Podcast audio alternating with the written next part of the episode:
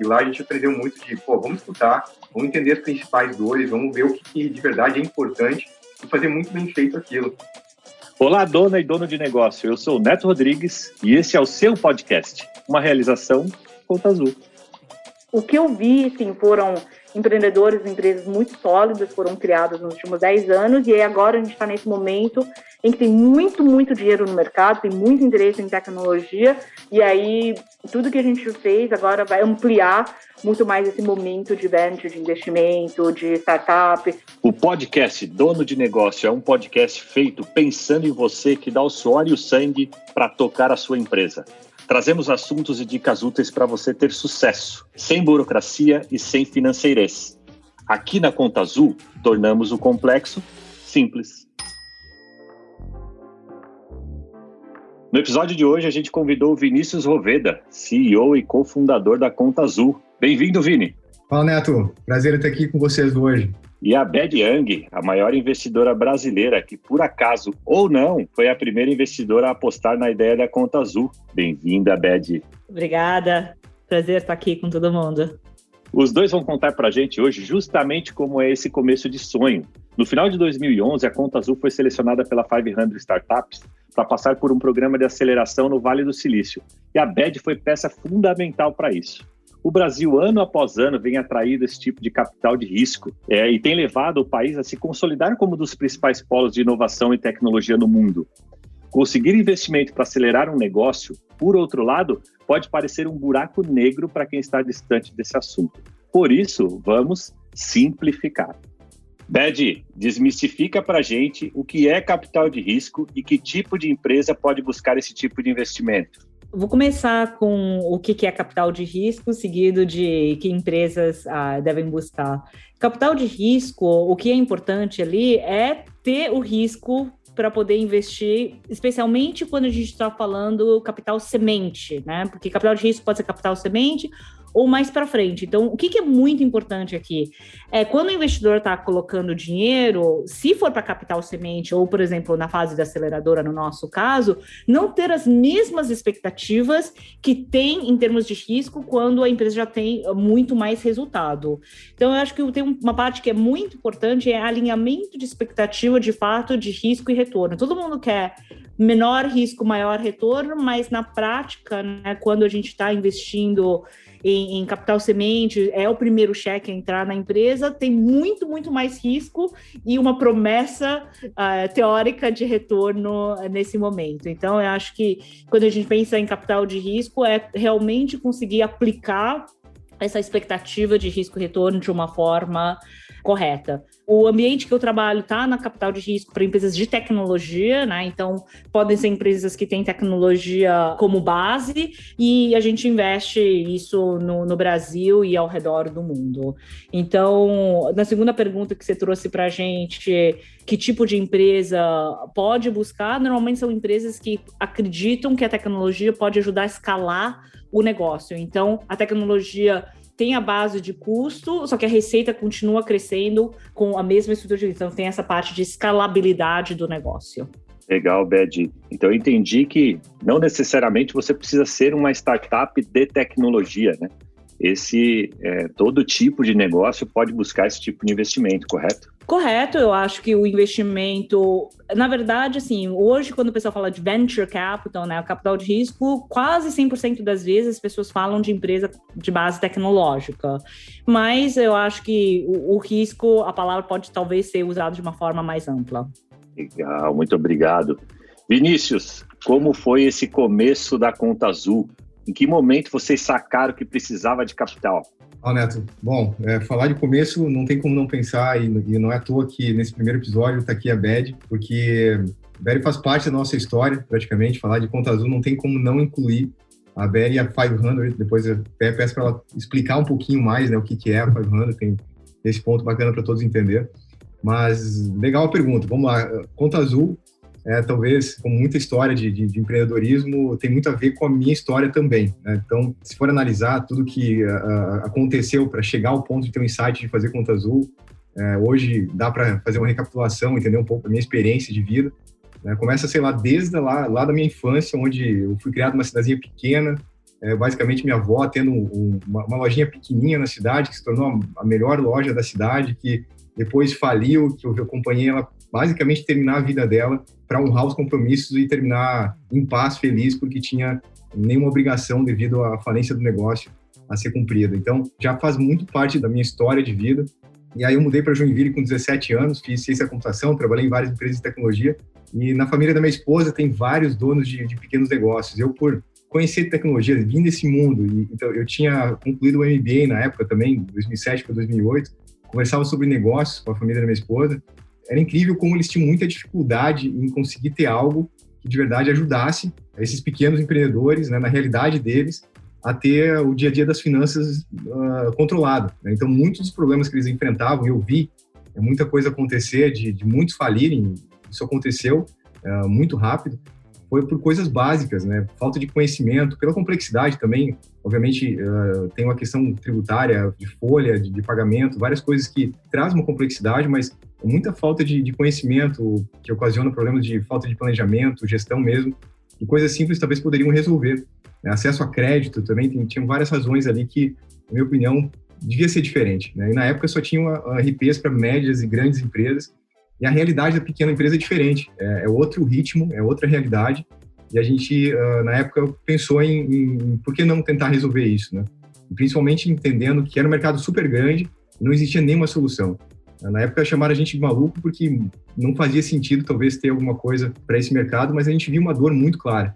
É, então, uh, obviamente, testamos uh, várias hipóteses, tentamos resolver o problema de diferentes formas, diferentes modelos de negócio, mas que não funcionaram e a gente entendeu que na prática tinham dois pontos importantes para a gente fazer esse negócio funcionar. Um deles era conhecimento. Na época não tinha todo esse ecossistema montado que hoje no Brasil é, é muito rico. Os eventos que existiam eram os eventos que a própria Berry fazia em São Paulo muito tempo atrás, os BR New Techs da vida, que a gente ia para lá e conseguia um pouco de acesso a pessoas que estavam pensando da mesma forma. Então, sair do país era uma das formas que a gente acreditava que era importante para a gente aprender mais rápido. E segundo ponto é um dos paradoxos assim, do nosso modelo de negócio era criar um produto muito bom, é, que tinha que ter uma experiência muito boa, uma facilidade para uma pequena empresa conseguir adotar sem necessidade de grande investimento, sem necessidade de implantação, mas ao, mesmo tempo caber no bolso desse pequeno empreendedor.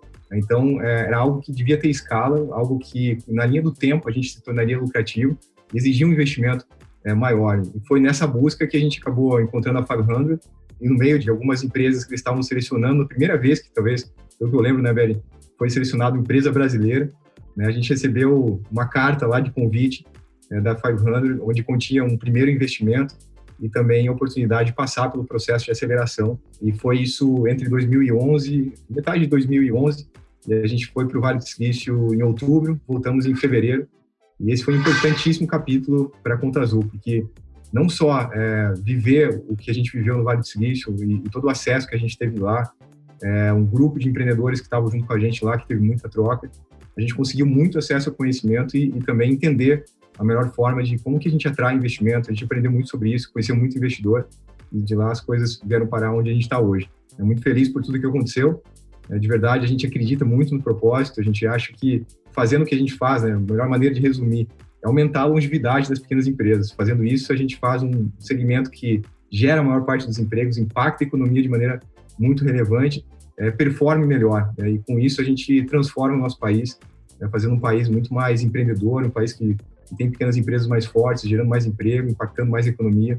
E essa é a grande motivação que a gente tem. Né? Ponta Azul hoje é líder no RP é, em nuvem para a pequena empresa, né? para a realidade da pequena empresa, né? que faz com que essa pequena empresa consiga, de uma maneira muito simples, ter o controle do dia a dia das finanças, ter organização da empresa e principalmente trabalhar de maneira conectada com o seu contador. Então é isso, esse é um pouco do início e foi essa motivação que nos levou a buscar investimentos e encontrar a Berry que está aqui hoje, que é um dia icônico, porque há tempo a gente não se falava e ela tem uma importância tremenda é, na nossa história. Legal, Vini. Uma família de empreendedores, uma ideia muito sólida, uma ideia escalável, né? Como a Berry falou agora há pouco, né? E aí, um olhar para buscar um investidor que acelerasse isso.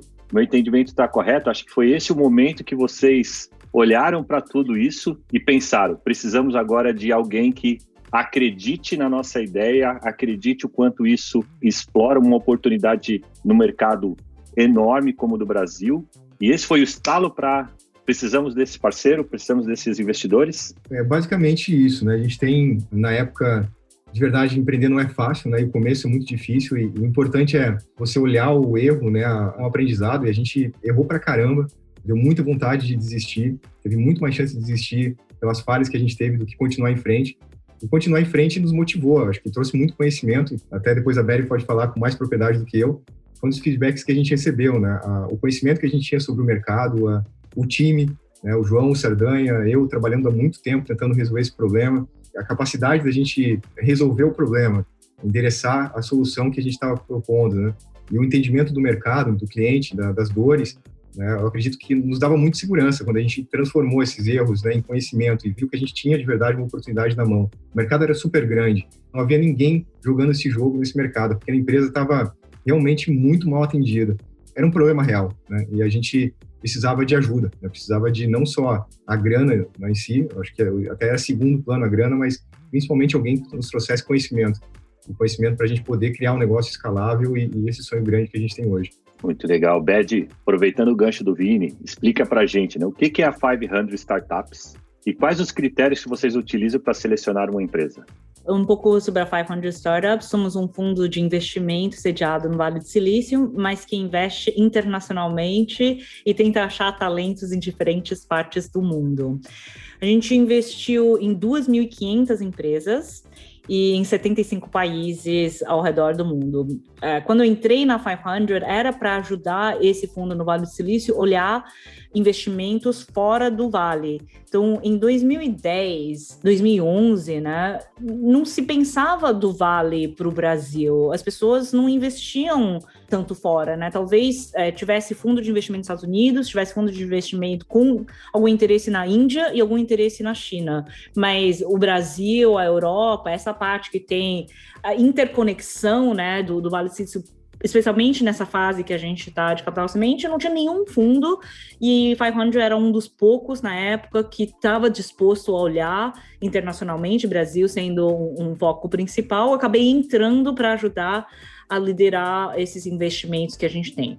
Hoje a gente tem 22 empresas no portfólio que valem mais que um bi, e aí tem várias empresas, um pouco mais de 100 empresas que estão acima dessa valuation, abaixo de um bi, entre 100 milhões e um bi, e Conta Azul, obviamente, a gente está olhando nessa trajetória para um grande sucesso. Uma coisa bem bacana, e depois a gente pode discutir um pouco mais, é como Conta Azul foi um dos primeiros deals que a gente fez, tudo que o Vinícius e a equipe fez ajudou a montar um pouco a trajetória da história de empreendedorismo e venture também no Brasil. Então teve bastante tipo trabalho em conjunto, educação para trazer outros investidores dentro é, disso tudo. Então, a gente começou em 2010, hoje investe, já investiu, já captou né, mais de 600 milhões para investir nas startups. Quando a gente investe, a gente investe algo entre 50 mil dólares a 500 mil dólares. Então, normalmente é o primeiro cheque a entrar, o primeiro cheque institucional entra muitos investidores anjos. No Brasil também não tinha investidor anjo tão forte como hoje tem, os fundos, e a gente acaba sendo o primeiro cheque, muitas vezes, a acreditar na trajetória dos empreendedores. A segunda parte da pergunta, né, o que, que a gente olha uh, na hora do investimento? A gente olha três principais componentes e, e, eu posso também tipo traçar um pouco o que, que foi na hora da decisão de trazer o Conta Azul, o que, que a gente viu dentro disso.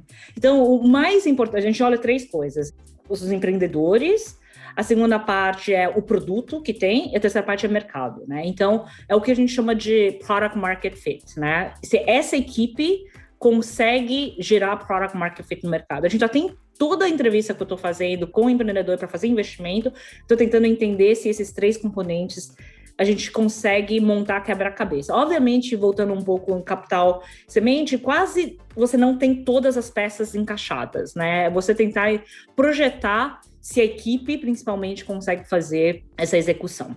Então, o, o Vini comentou né, essa obsessão de produto. A gente viu, primeiro, muito potencial na equipe. Quando eu fiz a, a gente se conheceu nos nossos eventos e eu acreditava que a equipe conseguiria executar muito bem.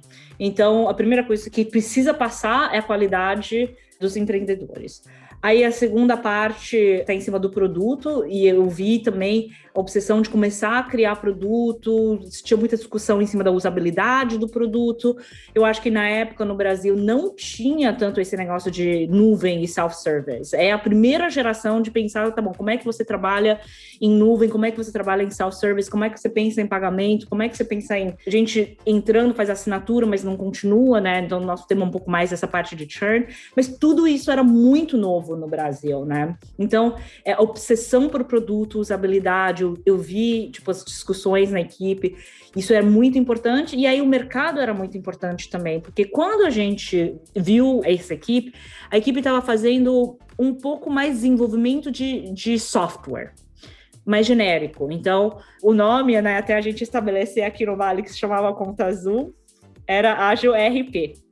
Que sim, era fazer RP para as pequenas e médias empresas, né? A Vinícius está falando que você viu essa necessidade, mas uma coisa é fazer um RP genérico, outra coisa é fazer o foco para contadores escalar dentro da assinatura, dentro do cloud, dentro da nuvem. Embora a, a essa mudança seja pequena, é grande o suficiente para a gente ver, se a gente olhar do ponto de mercado, que é o terceiro ponto, a parte de contabilidade é um mercado que ainda não está bem servido e tem algum componente, muitas vezes os RPs grandes podem vir, sei lá, da Oracle, podem vir de fora, mesmo as pessoas fazendo mais nuvem podem vir de fora, mas a contabilidade tem uma necessidade muito específica para o Brasil, né? Então é muito local a necessidade, e se isso entrar em grande escala, seria uma excelente oportunidade de mercado.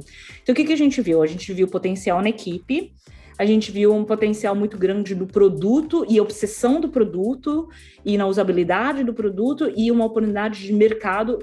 E, obviamente, no momento do investimento, a gente não tinha todos esses componentes. Eu tinha alguns inputs, né, de interação que a gente fez a aposta e aí durante a aceleradora todos esses componentes é, se catalisaram ao mesmo tempo. Eu acho que a grande, grande dúvida na hora do investimento que a gente teve uma discussão interna se trazia ou não trazia o Ágil RP na época, que virou Conta Azul, com essa obsessão de equipe, produto e excelência que a equipe montou, era se uma equipe que atende serviço, então, você está conversando com alguém, eu vou montar um serviço para você, consegue pensar em produto. Não é uma mudança de mentalidade automática, porque o produto precisa de padronização, o produto precisa pensar em escalabilidade, e a gente não teve muitas experiências no passado de gente que consegue fazer essa mudança de mentalidade tão rápida. Eu teve uma discussão muito grande interna se Vinícius, o João conseguiria fazer esse, essa mudança de provedor de serviço para eu desenvolver o software que você quer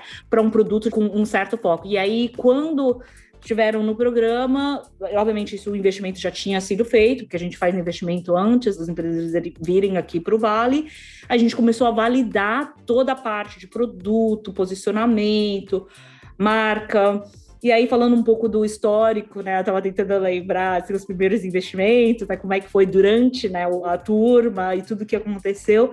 Então, respondendo um pouco, Neto, assim, eu acho que essa parte de equipe, produto e mercado, no momento do investimento a gente precisa ter pelo menos as hipóteses, não vai ter todas as respostas, mas a gente faz esse investimento, quando a gente faz investimento, alguns investimentos dão certo, outros não dão certo. Então, acho que isso faz parte do capital do risco, porque às vezes parece que a gente sempre conta as histórias que dão certo, então todo mundo acha que 100% dá certo, mas não é verdade. Eu acho que tem histórias que também, quando a gente investiu, fez as mesmas assumptions e não teve as mesmas ideias, mas não teve o mesmo, mesmo resultado dentro do contexto. Quando o Conta Azul veio, foi o primeiro investimento na aceleradora, na 500 de empresas brasileiras.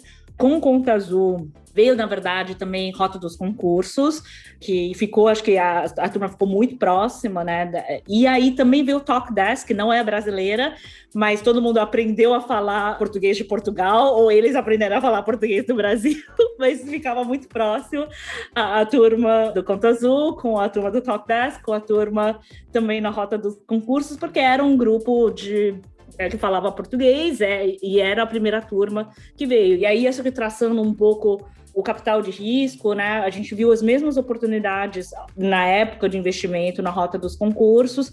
E com Rota dos Concursos é uma empresa que não foi para frente, mas que a gente vê também os empreendedores super ativos trabalhando, por exemplo, agora um dos fundadores lá está fazendo cotidiano em Brasília, fazendo aceleração e, e, trabalhando no ecossistema de Brasília também, né? Então, às vezes, não nesse primeiro negócio, mas nos outros negócios a gente acaba vendo essa nova turma, né, nova geração, a gente acabou, acho que, investindo na primeira geração, quero dizer, na segunda geração, a primeira geração talvez tenha sido em 99, né, teve uma geração muito forte de empreendedores, mas a teve uma segunda geração de 2010, 2011, a gente acabou investindo em muitos, muitos talentos, e aí é neste talento que a gente viu na hora de fazer o, o investimento. Peraí, até, até muito legal escutar tudo isso e lembrar, né, época do pessoal da Rota, do Talkdesk, o Thiago, a Cristina, e ver todo o sucesso que eles tiveram também. É, é, eu lembro que uh, nós fomos no terceiro batch, né, de, turmas da 500, né? Hoje está qual o número de, de batch atual que 28. 28. É bastante Dez coisa. anos depois, quase mil empresas passaram por programa de aceleração. É muita coisa. Vera, até por curiosidade, assim, né? Vamos lá. Você falou que era o que tinha na época, né? 2010, 2011.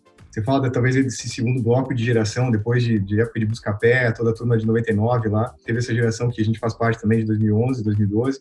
O que, que você viu, assim, de maior mudança, né? Obviamente, aqui no Brasil, eu tenho contato com empreendedores que estão começando agora, também por muito processo de mentoria, seja pela Endeavor, seja pelo pessoal que me procura. Assim, tem muito mais conhecimento, vê que a turma é muito mais preparada, é, é, né? tem muito mais acesso, né? Como é que você vê isso, né? Não estava no script essa pergunta, mas é curiosidade minha também, assim, como é que você está vendo a questão do, do, dos empreendedores, assim, qual é a maior diferença que você viu, principalmente no empreendedor brasileiro, nesses últimos aí oito, nove anos? Nossa, mudou muito, né, o mercado. 2010, 2011, né? Acho que 2011 foi quando a gente começou a investir mais ativamente, aí a gente investiu em vocês estava falando um pouco BR New Tech, né? A gente tinha que fazer esses eventos. Eu fiz mais de 100 eventos no Brasil. Hoje eu não sinto que eu preciso fazer mais um evento, porque eu acho que já tem, já está bem mais maduro, as empresas já conseguem as informações. Na evolução dos primeiros cinco anos, eu senti que tinha essa necessidade da gente tentar trazer conhecimento, tentar trazer a, parte da comunidade que não era tão ativa. Hoje, tanto a parte de comunidade como investimento, eu acho que evoluiu muito, né? Então, eu estava até revendo Estava num outro podcast com o Edson Rigonati, que foi um dos grandes investidores do RD Digital, eles conheceram no BR New Tech, e eu tenho também fotos da gente carregando cerveja para o BR New Tech em São Paulo. O Eric lá. Aí o Eric lá fazendo o primeiro pitch, e também, né, a empresa chamava, tinha outro nome, toda essa evolução que a gente viu, né, e então, acho que assim, em 2000 2011, teve uma geração de empreendedores que não tinha nenhum sinal, né? Não, não era muito. Hoje é muito mais fácil. Tipo, Vinícius, você voltar a fazer a saída, você voltar a fazer fundraising, é, é, outra história. É muito mais fácil, porque já tem muito mais sinais do que dá certo, o que não dá certo, que tipo de grupo, onde que estão as pessoas, onde que está mapeado. Eu lembro que quando eu tentei mapear onde estava o investimento, não, não, tinha nem como começar, né? Tipo, como é que a gente achar um empreendedor em Joinville para trazer para o Vale do Silício? Então, não tinha nem caminho das pedras. Hoje, Joinville, né? Eu acho que Santa Catarina, de forma geral, tem o próprio núcleo. Então, se você entre vocês, vocês se ajudam muito. Vocês fazem também muitos eventos, a RD faz muitos eventos e, e realmente traz uma força muito, muito forte que Hoje, se alguém quiser investir, é muito mais fácil e toma, eu acho que muito menos risco, tem muito mais sinais de que tem um certo padrão, tem saída, né? A gente viu várias saídas no Nasdaq das empresas brasileiras com muito sucesso.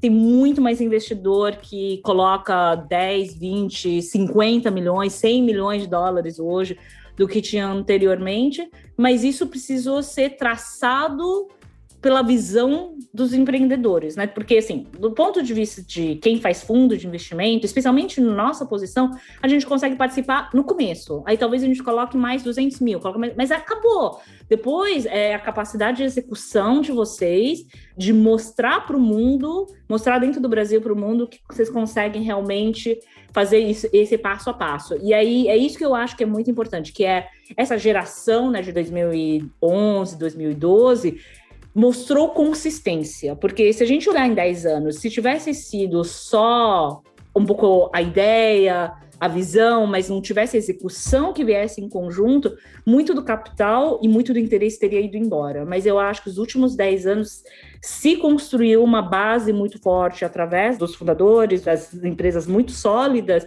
para mostrar que, na verdade, tem um, uma rota inteira para esse capital de risco performar também, né? Porque se a gente não estiver performando, se os fundos não estiverem performando, se não tiver a saída, tudo isso acaba sendo meio que uma bolha que nos próximos 10 anos a gente não vai ver. Então, o que eu vi, sim, foram empreendedores, empresas muito sólidas, foram criadas nos últimos 10 anos, e agora a gente está nesse momento em que tem muito, muito dinheiro no mercado, tem muito interesse em tecnologia, e aí tudo que a gente fez agora vai ampliar muito mais esse momento de venture, de investimento, de startup, e a qualidade das empresas. Então, hoje, eu fico pensando, né? As pessoas falam, ah, faz de novo o BRN Tech, faz de novo o seu fellowship. Mas hoje eu vejo muito menos necessidade, porque está super distribuído, não é tão difícil de você conseguir informação, não é tão difícil de conseguir mentores. Você tem excelentes entidades fazendo isso, então hoje eu sinto que não tem mais a mesma necessidade há 10 anos atrás, como eu sentia que eu tinha que estar tá lá tentando trazer a mentalidade, né, de colaboração, que não tinha mentalidade de risco, né, de, de falar, ah, tá bom, essa empresa não deu certo, vamos investir de novo. Mas, respondendo um pouco a sua pergunta, felizmente eu acho que os empreendedores performaram, né? Obviamente, tá, muita coisa está fora do controle dos empreendedores, então as empresas, muitas empresas que investiram não deu certo, mas as que deram certo estão trazendo esse flow inteiro que a gente está vendo, esse boom de, de venture capital que a gente viu. Aí, só relembrando, assim, um, um, episódio eu lembro muito bem. Depois que a gente investiu, vocês captaram uma rodada pequena. E aí, a gente teve que fazer bastante tipo estratégia de como trazer o investidor que ia vir depois e como fazer os termos corretos.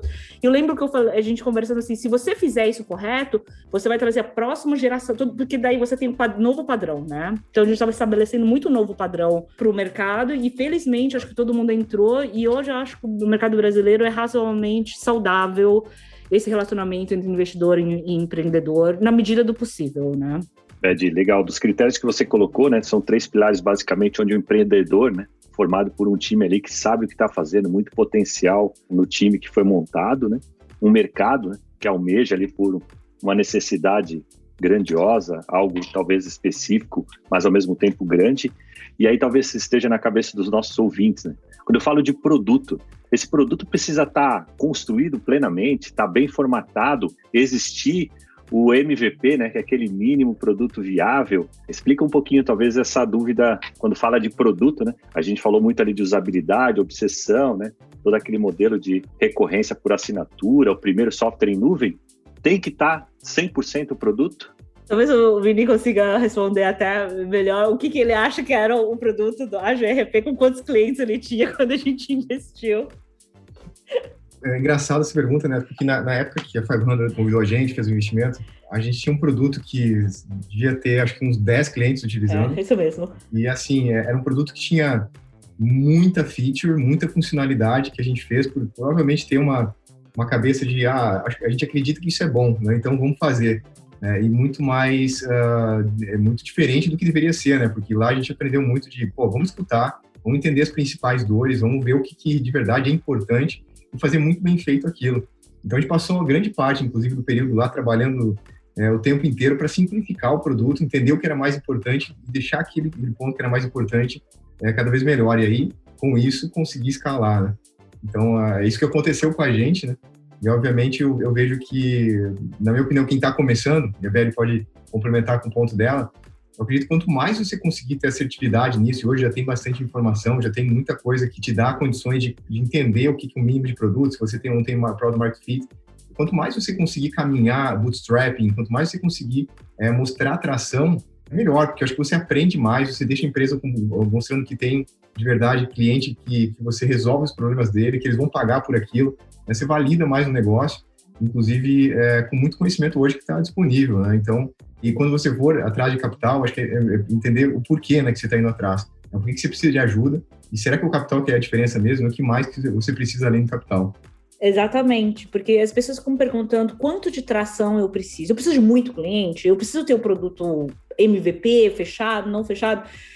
Assim, o que eu vi de produto e quantidade de clientes e quem é aquele tipo de cliente que hoje é o cliente do Conta Azul é muito distinto, né? Então, eu acho que a resposta é quando as pessoas estão buscando investimento da 500 ou querendo vir fazer aceleração, o que é no momento que você está passando e durante o programa de aceleração, você vai ver que vai ter uma diferença e vai ter um amadurecimento muito forte. Então, a gente viu o Agile RP se tornando conta azul, né? O próprio Talk Desk, tipo, as, as ideias, né? A cristalização do Talk Desk, né? Você poder fazer o seu call center em cinco minutos. Tipo, a ideia veio, assim, esse tagline veio no, nas sessões que a gente está fazendo. Mesma coisa Colistes era um marketplace super amplo, era uma organização não governamental. Quando veio, falou: ah, não, vamos focar, o trabalho é no Olist, depois é isso que a gente vai fazer.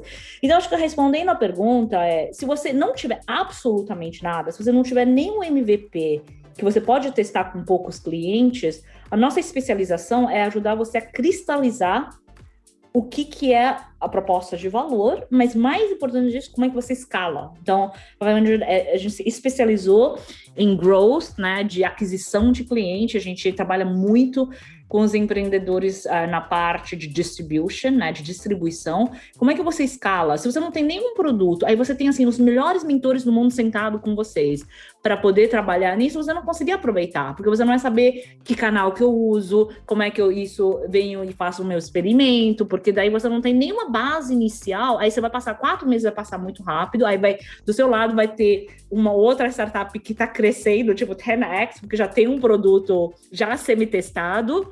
E aí vocês vão acabar se sentindo, tipo, para quem está pensando em vir, não conseguindo aproveitar também. Então, o timing da vinda né, para o Vale, o timing de fazer uma aceleração como a 500 é muito importante. E se não tiver um produto MVP, é muito difícil de aproveitar.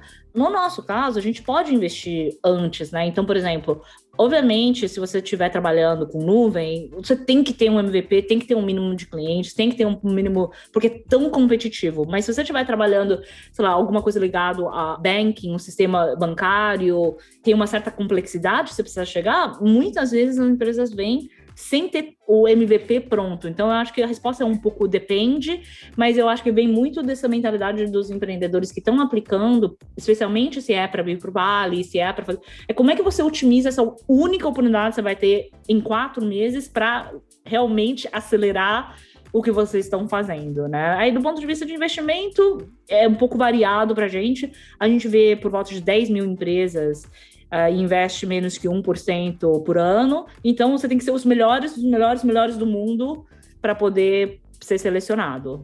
Ah, legal, legal conhecer um pouco dessa história, né, do encontro da Conta Azul com a 500 Startup. E, Bed, existe algum perfil de empreendedor né, que vocês buscam, que tem alguma característica, alguma mentalidade pré-existente, né, ou que vocês têm um olhar um pouco mais atento a isso? Eu acho que sim, a gente está sempre é, de olho em talentos, né? Eu acho que é uma, talvez uma é uma resposta um pouco ampla, né? O que, que, isso significa na prática? Eu acho que se a gente fosse quebrar um pouco, talvez, as características, né? Parcialmente é importante o, o conhecimento dos empreendedores e empreendedoras com relação ao cliente e ao mercado. Então, quando tem uma certa especialização, alguém que trabalhou, né? Então, o Vitor estava falando um pouco, né? A paixão que ele tem, a equipe tinha para pequenas, médias empresas, né? Como é que você trabalha de uma forma mais acessível, né? O, o, serviço. Então, eu acho que a motivação e o conhecimento da equipe empreendedora, no conhecimento do mercado, é o mais importante, porque é essa conexão da tecnologia, né? Do serviço da tecnologia com o que o cliente quer. Então, eu acho que a primeira coisa que a gente tenta medir é isso. Então, às, às vezes, se você trabalhou, se a gente, eu estou sempre olhando, por exemplo, no Brasil, eu queria olhar um pouco mais investimento ligado à agricultura. Então, dentro do negócio é mais difícil você olhar se você está muito distante desse mercado, né? Então, você ter esse conhecimento nativo, né, de que solução que você quer fazer, eu acho que é o primeiro ponto.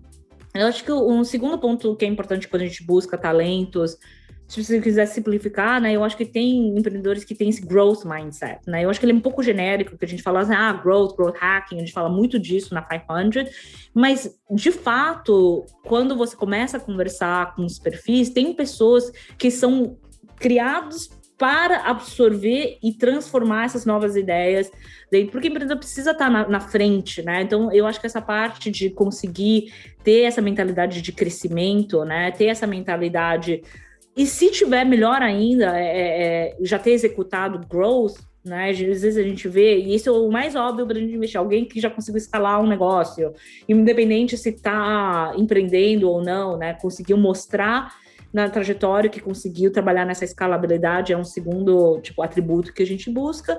E como a gente investe em empresas de tecnologia, idealmente você tem uma equipe que consegue criar o produto dentro de casa.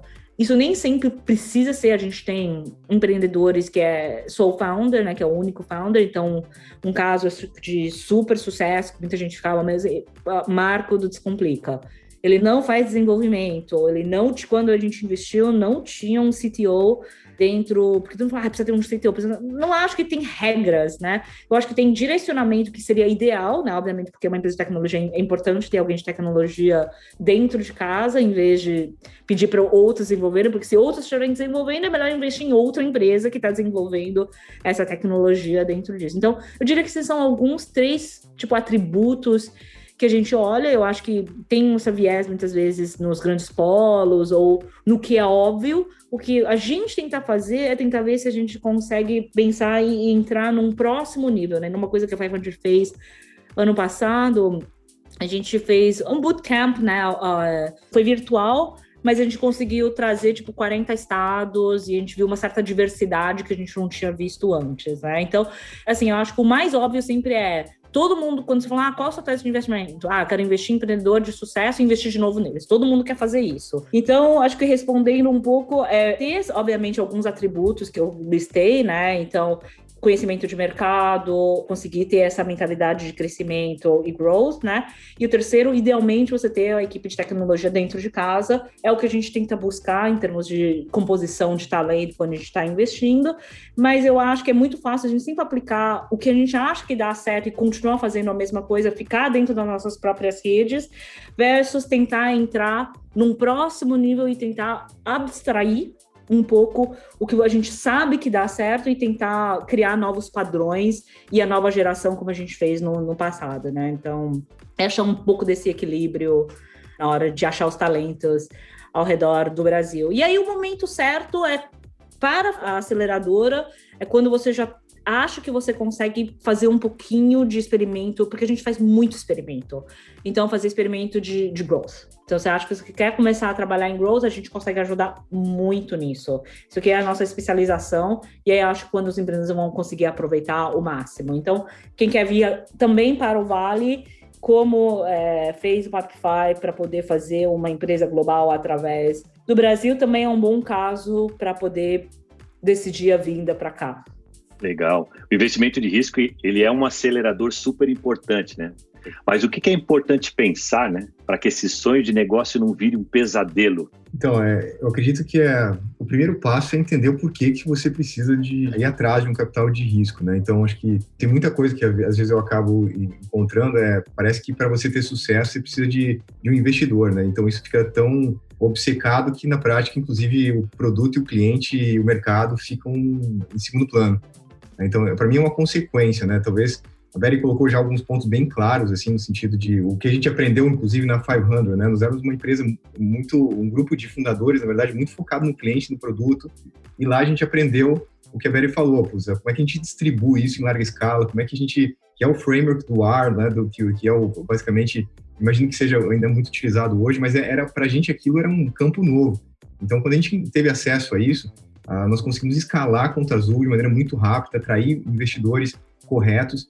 E uma dor de cabeça pode ser isso, né? Então, basicamente, você, inclusive nesse momento onde talvez está dando certo, a coisa está escalando, você não saber entender também assim qual o investidor ideal para o seu negócio, né? Porque tem uma série de coisas, né? De termos, de histórico desse investidor.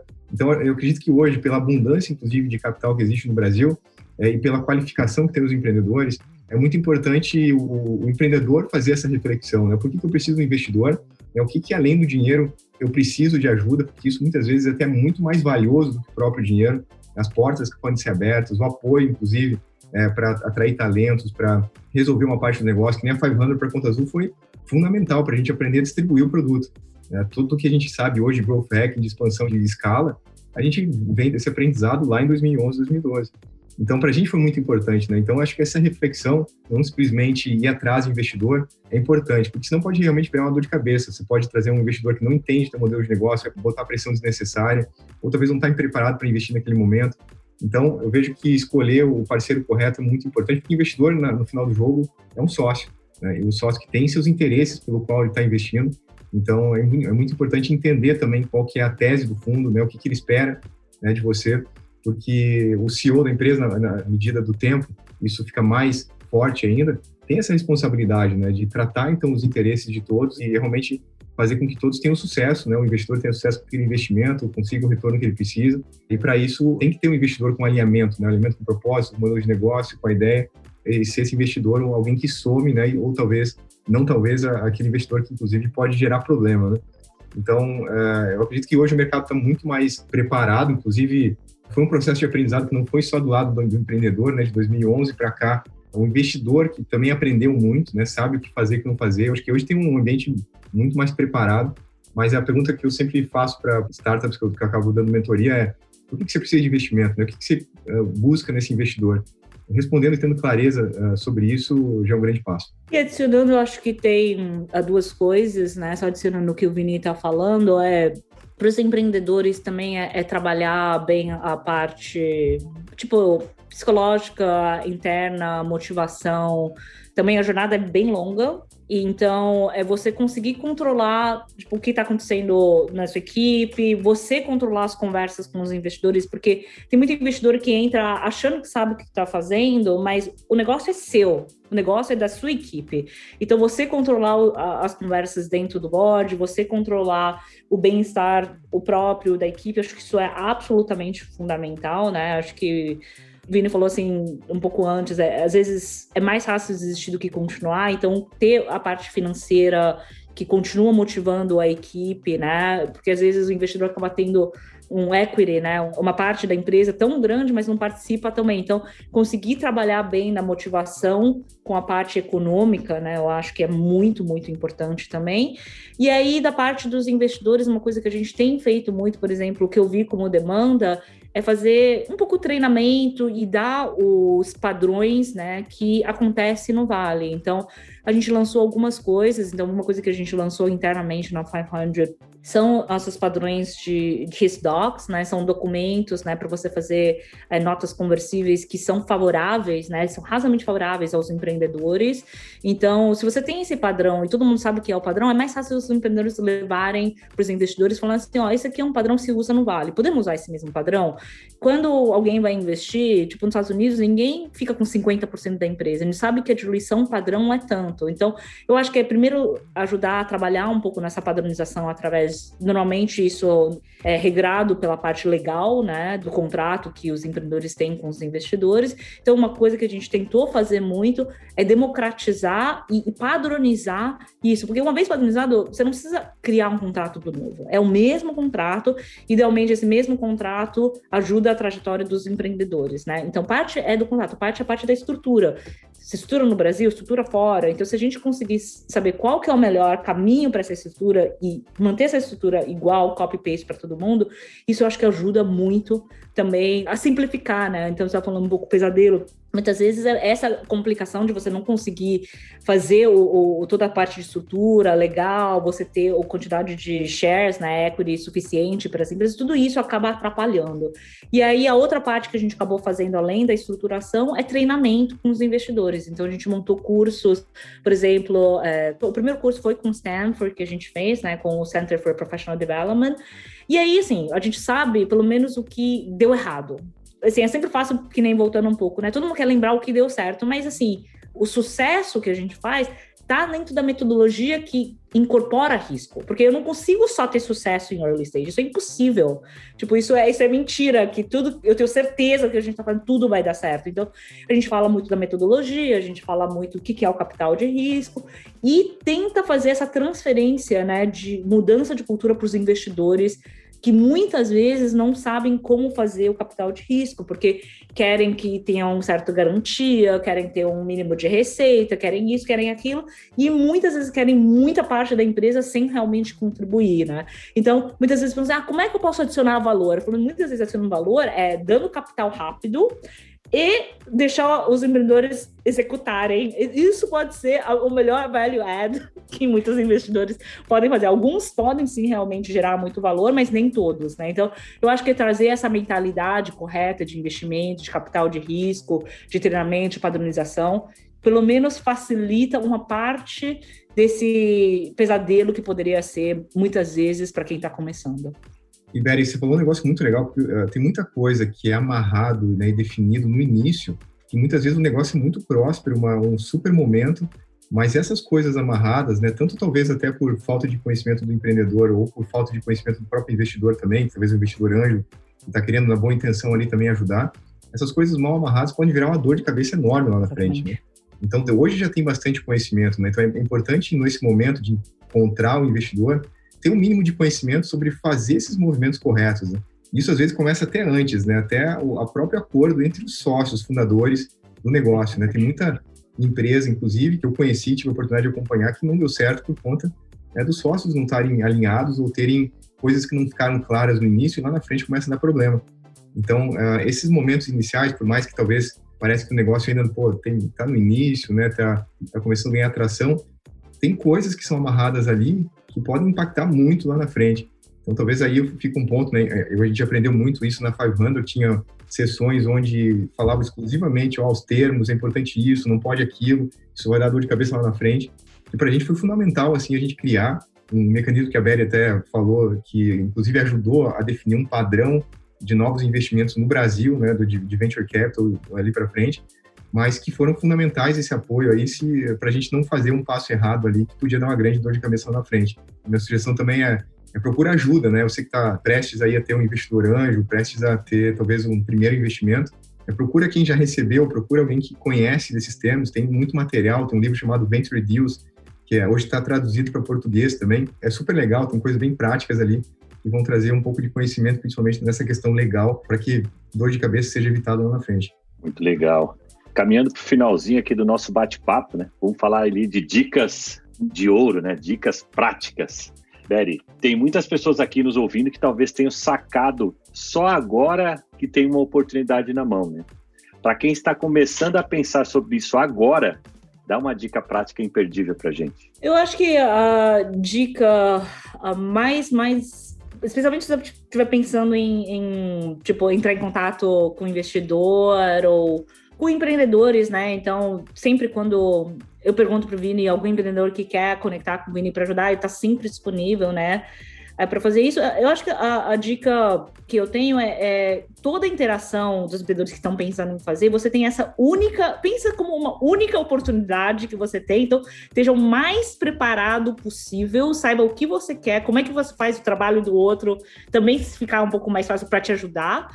E aí, se tiver uma boa experiência, você sabe que você vai ter uma outra experiência, né? Então, eu acho que o preparo, né, de estar tá nas conversas, não precisa ter tudo pronto, né? Não é isso que tô falando, não precisa ter o produto pronto, né? Então, quando a GRP veio, quando o Vinícius, né, e a equipe veio, não é hoje o mesmo estado que era 10 anos atrás. Então, não é essa expectativa mas você tem uma única oportunidade para ter uma segunda oportunidade, para ter uma terceira oportunidade, para ter uma quarta oportunidade. Então, estejam o mais preparado possível e saber o que você quer o que você quer das pessoas que você está em contato, mas eu sinto, eu sei pelo Vinícius, pela rede que a gente montou, as pessoas vão estar sempre dispostas a, a tentar te ajudar, mas você tem que saber o que você quer e você tem que estar preparado para absorver cada oportunidade, cada porta que é aberta para os empreendedores.